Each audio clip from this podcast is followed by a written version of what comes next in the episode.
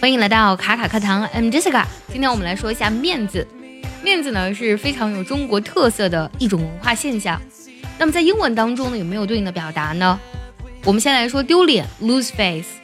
lose face 在英文当中其实是没有起源的，据说呢是十九世纪住在英国的中国人开始使用 lose face 之后呢，也就慢慢的被大家接受了。lose face 呢现在已经收进了全文的词典，就表示的是丢脸的意思。Lose face means to be embarrassed or humiliated。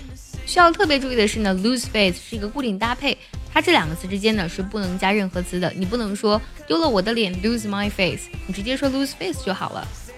Lose face 是一个非常有中国特色的英语表达，但其实呢，native speaker 他们更加倾向于用下面这些单词表达这种丢面子难为情的感觉，比如说 embarrassed、awkward、humiliated，还有 ashamed。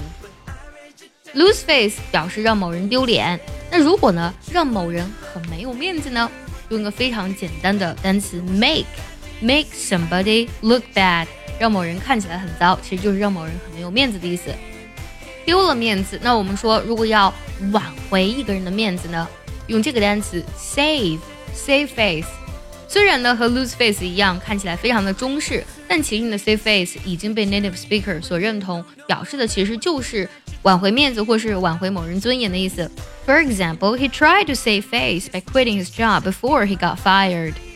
他想在被开除之前呢主动辞职，那么这样呢就能给自己留点面子了。对了，卡卡课堂的爱趣英文限额招生已经开始。如果你想从根本上提升你的发音、你的口语，一定不能在双十二错过机会哦！想要参加这次课程，就微信搜索“卡卡课堂”报名加入我们吧。刚才我们讲了丢面子、挽回面子，还有说是让某人没有面子。那如果说给某人面子呢？英语该怎么来说呢？这次呢，千万不能直译成 give face，因为这是错误的。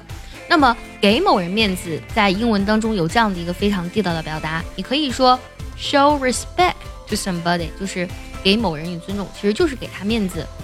最后呢，结合我们今天所学，我们做一个听力练习。如果你知道它的意思，记得留言告诉我哦。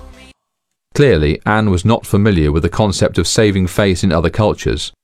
Clearly, Anne was not familiar with the concept of saving face in other cultures.